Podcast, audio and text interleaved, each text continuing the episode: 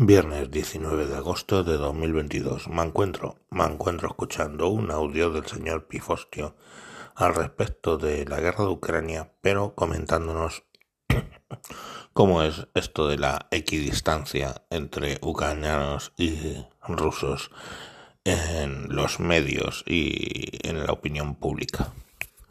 Os dejo con el audio.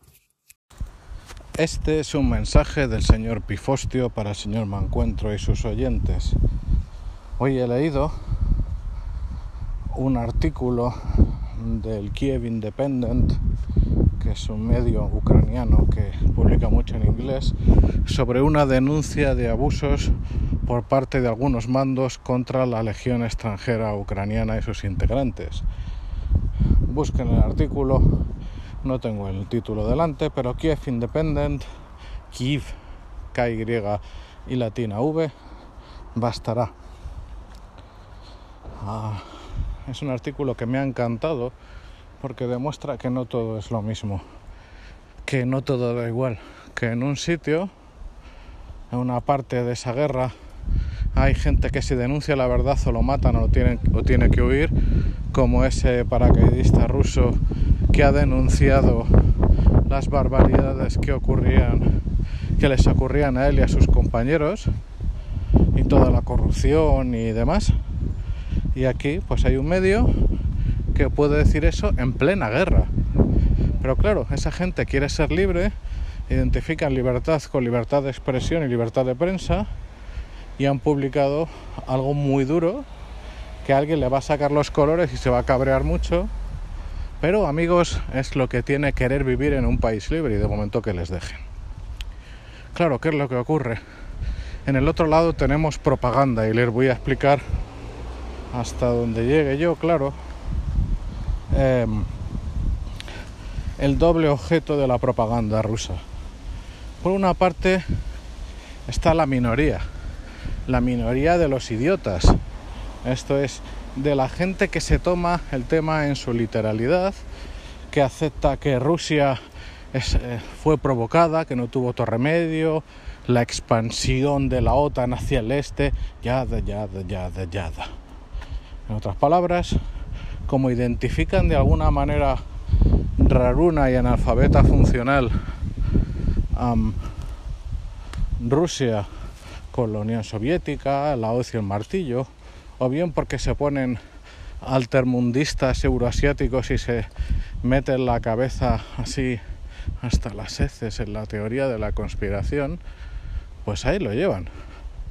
Se toman el mensaje en su literalidad, pero ese mensaje, después de la primera derrota propagandística increíble, la verdad yo no me la esperaba de Rusia porque fueron muy torpes, eh, nunca estaba pensado que tuviera fuera a tener éxito con la mayoría de la población occidental y con eso hablo no solo de Europa, no solo de en Estados Unidos básicamente no iba a funcionar anecdóticamente, pero sí en Hispanoamérica. En Hispanoamérica el problema es el enemigo de mi enemigo es quiero que sea mi amigo y por más que estos sean unos cabrones y lo que tú quieras, pero es que en, frente suyo están los americanos y como odiamos mucho y no sin razón a los, a los norteamericanos, pues todo para adelante, dejando aparte que el verdadero objetivo, uno de los objetivos más importantes de RT o de Hispan TV ha sido el público en español, que es el hispanoamericano. Pero en fin, volviendo más a los españoles y a los europeos y a los occidentales no hispanoamericanos, la mayoría de la mayoría del público afectado por la propaganda rusa no se van a creer memeces. Yo estos días que he estado haciendo programas sobre Ucrania y que he recibido críticas de los alumbrados, que me venía el loquito de turno poniendo en duda las masacres de Bucha, yo creo que según él habrán enterrado maniquíes que siguen enterrando todavía dentro de los ataúdes de las eh, grandes extensiones de tumbas, ¿no? como digo, la mayoría de la población afectada no se pretende que crea estupideces. Lo que se pretende es algo más sutil. Se pretende el relativismo, se pretende caer en la duda, se pretende, a base de jugar y jugar con el siperoísmo, a sin darle la razón a Rusia, pon, a Rusia no, al régimen de Putin, poner en duda la razón propia, a socavar las grandes categorías, socavar toda causa posible, dudar por sistema y de tanto que se duda, vacunarse de ninguna conclusión o de ninguna certeza. Y eso es eficacísimo, porque si se logra uh, no creer, si se logra no pronunciarse, si se logra, en resumidas cuentas, aislarse y separarse porque todos tienen algo que ocultar, porque aquí nadie es blanco ni negro, se logra el objetivo de tener a una población desencantada ya antes de los cortes energéticos, mientras que la propia, que está siendo reprimida a modo, y cuando digo a modo, conozco historias de primera mano donde, bueno, pues por la puta cara te llevan a comisaría y te detienen 96 horas solo para meterte miedo a ti y a 15 colegas que se han pillado andando por la calle, donde se han suspendido eh, las seguridades jurídicas elementales. Y bueno, pues en esta guerra que no la llevan bien, esa parte que llevaban fatal ahora les funciona mejor. Dios me libre de presentarles a los ucranianos como hermanitas de la caridad. No pueden serlo, están defendiendo a su país. Dios me libre de negar los abusos, incluso más allá de los errores, de los abusos a conciencia. Dios me libre también de justificar los abusos. Ahora bien, eso no puede indicar que todo sea lo mismo. Eso no puede indicar que sea lo mismo agresor que agredido. Eso no puede indicar que como hay matices de gris, nadie puede tener razón. O no debería. Porque hagan ustedes la traducción. Pónganse en el lugar de esa gente. Le va a resultar más fácil si ya se han cruzado con ucranianos con los que antes no se cruzaban, por sus calles, sus parques, etcétera. Y pregúntense qué pasaría si ustedes son obligados al exilio por la agresión de una nación que se ha demostrado como enemiga, por un régimen dictatorial y asesino. Bueno, a menos que no se pueda llamar ahora asesino a alguien que mata opositores, a gente incómoda y que mata, viola y asesina a sus, sus soldados en cuanto tienen ocasión. Y que le digan, bueno, es que como los ucranianos no son perfectos y no hacen la guerra según, según unas, digamos, según unos criterios morales imposibles de alcanzar, bueno, no digo que sean tan malos, pero son lo suficientemente malos. Aquí depende de cómo se mire el asunto. Y se desarma moralmente a la población. El problema no es Ucrania en este caso, el problema es nuestro futuro. Porque si en una situación así le negamos toda razón mediante las tinieblas grises al agredido, al que lucha con su vida y su hacienda por el futuro de su país, cuando en algún momento en el futuro nos veamos así, ¿de qué nos podemos extrañar? de que el resto del mundo mire para otro lado. No es asunto mío, cada uno tiene sus razones, etc.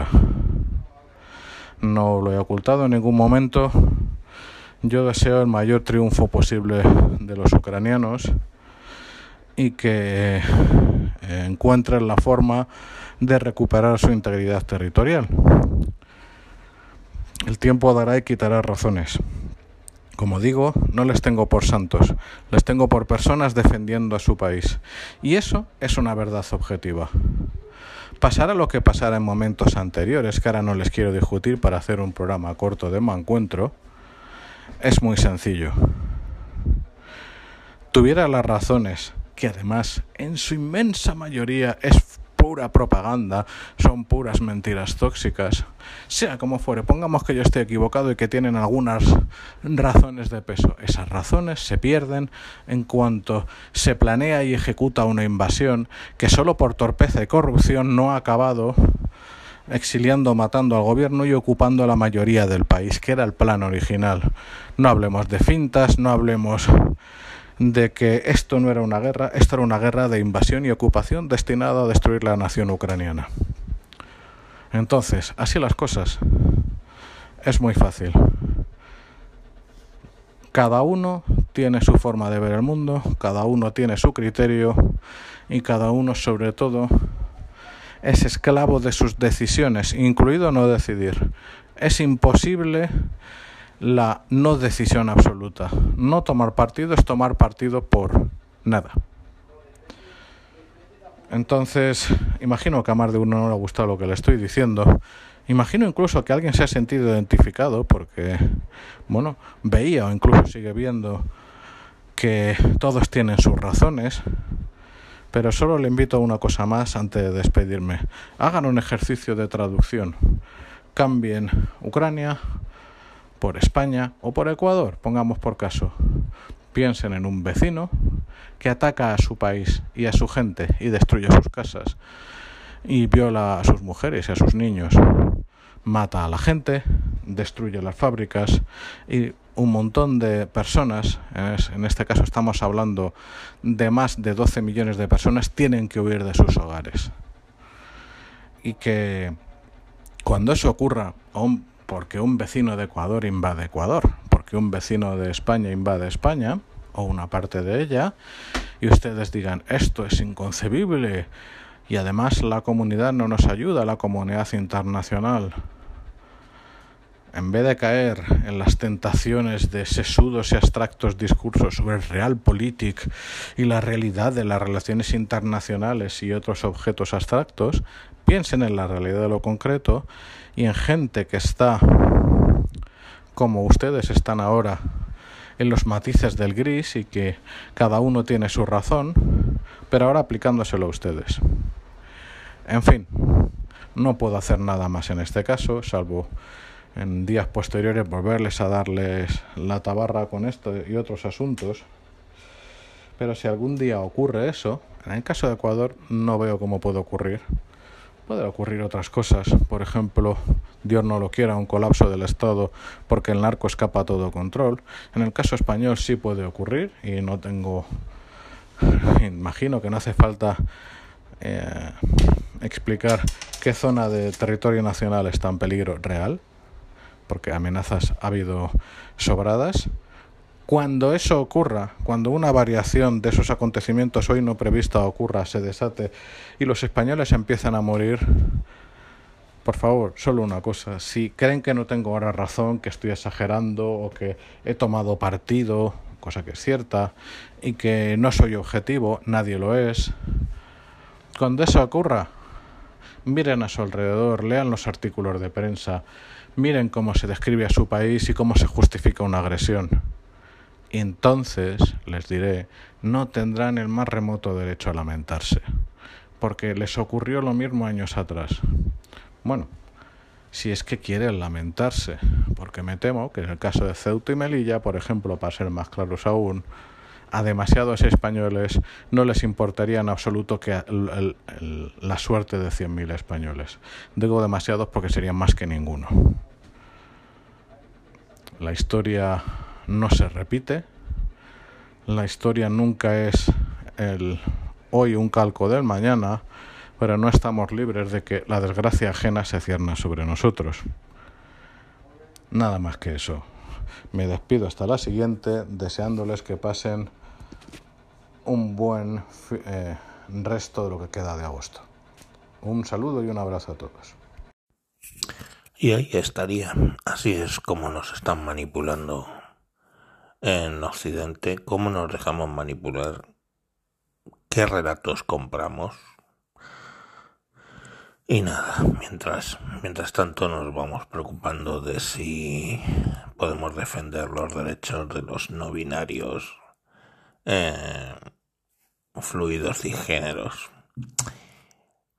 No sé, yo no voy a decir que nos hace falta una guerra. Yo creo que lo que nos hace falta es pasar hambre y penurias para volver a valorar lo que teníamos o lo que tenemos. Bueno, venga, os dejo ya que es viernes y, y tampoco hay que ponerse intenso. Venga, chao.